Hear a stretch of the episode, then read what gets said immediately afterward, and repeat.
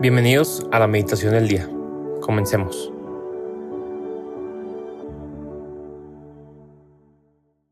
En el nombre del Padre, y del Hijo, y del Espíritu Santo. Amén.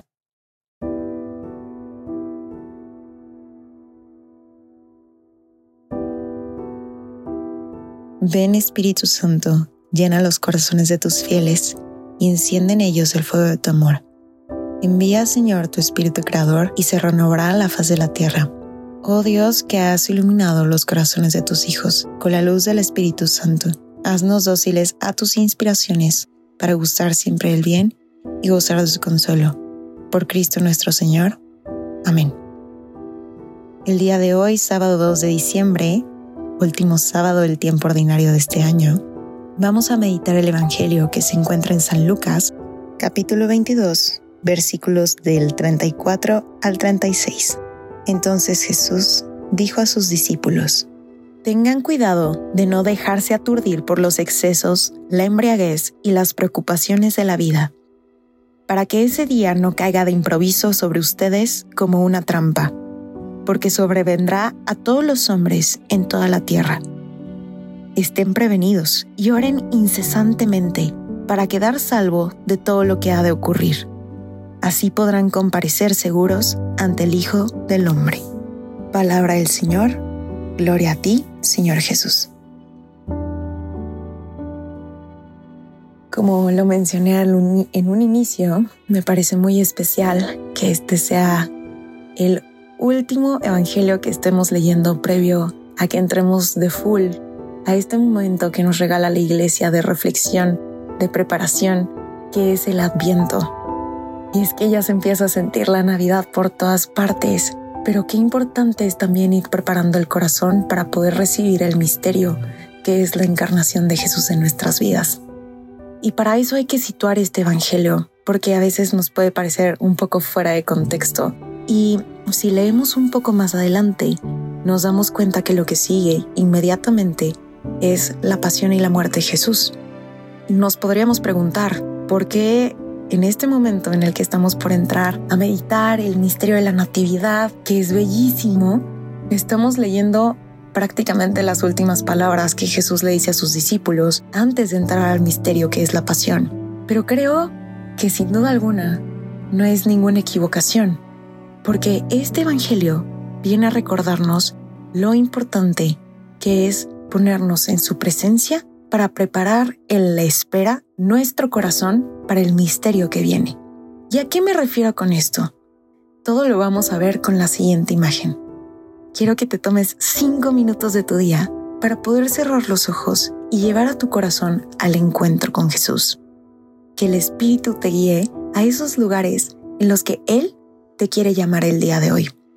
Después de que te hayas tomado este tiempo, ahora sí, quiero que puedas por medio de tu creatividad, por medio de tu imaginación, ponerte y situarte en tu corazón, imaginándolo como una huerta hermosa y preciosa, llena de flores, de árboles, de frutos, y en el centro, un árbol principal que espera a ser plantado. En tus manos tienes las semillas, te hincas, recoges la tierra, la rascas, plantas esas semillas que están en ti.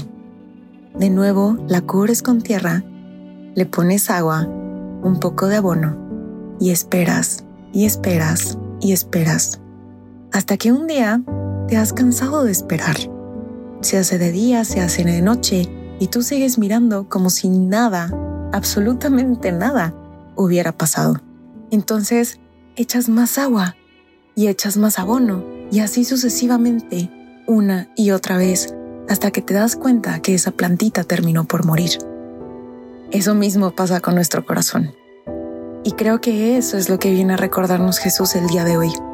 Por eso nos menciona los excesos, la embriaguez, las preocupaciones de la vida, porque es ese momento en el que podemos reflexionar hacia atrás de cómo hemos vivido este año, no solamente de qué hemos llenado nuestro corazón, sino qué es aquello frente a lo que hemos vivido nuestro año.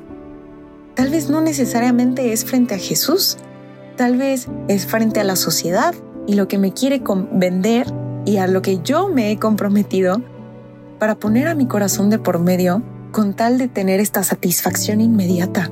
Tal vez también son el exceso de preocupaciones que terminan por ahogar mi corazón y que ni siquiera le dan un espacio para poder tener ese encuentro con Jesús. Tal vez son incluso también excesos, alguna adicción. Y todas estas cosas poco a poco van ahogando nuestro corazón. Y Jesús hoy viene a recordarnos que si vivimos frente a Él, Él puede ser el jardinero de nuestras vidas, el jardinero de nuestros corazones.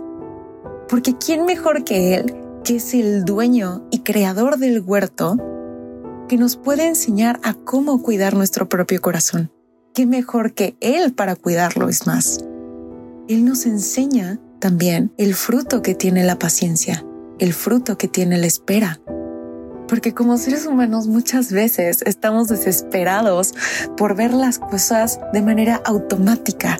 Sin embargo, también, con el misterio de la Navidad, Jesús nos recuerda que en esta sencillez, en esta pequeñez, está la verdadera grandeza, la grandeza de la espera que ensancha el corazón. Jesús, siendo un niño, nos viene a recordar eso, que todo es gracia y presencia, que todo es presencia y paciencia, y que solo así vamos a poder dar el fruto que estamos destinados a dar. Y con esto me gustaría, para terminar la meditación, que tomándote estos cinco minutos que te comenté, no solo imagines a tu corazón como una huerta, sino que te quedes ahí, preguntándole cara a cara a Jesús, ¿de qué exceso le has dado a tu corazón? ¿De qué lo has inundado que no te ha permitido tener este encuentro corazón a corazón con Él? y también de pedirle la gracia, estando frente a Él, de poder reconocer la grandeza de la pequeñez. Que este adviento que estamos por comenzar el día de mañana nos pueda llevar a tener un corazón más semejante al suyo. Jesús, manso y humilde de corazón, haz nuestro corazón semejante al tuyo.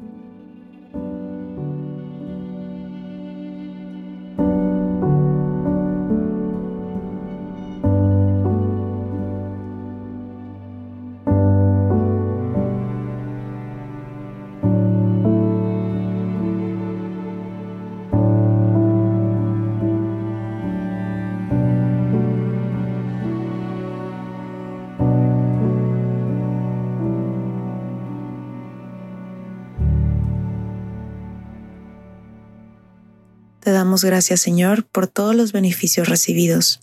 A ti que vives y reinas por los siglos de los siglos. Amén. Cristo, Rey nuestro, venga a tu reino. María, Reina de los Apóstoles, enséñanos a orar. En el nombre del Padre, y del Hijo, y del Espíritu Santo. Amén.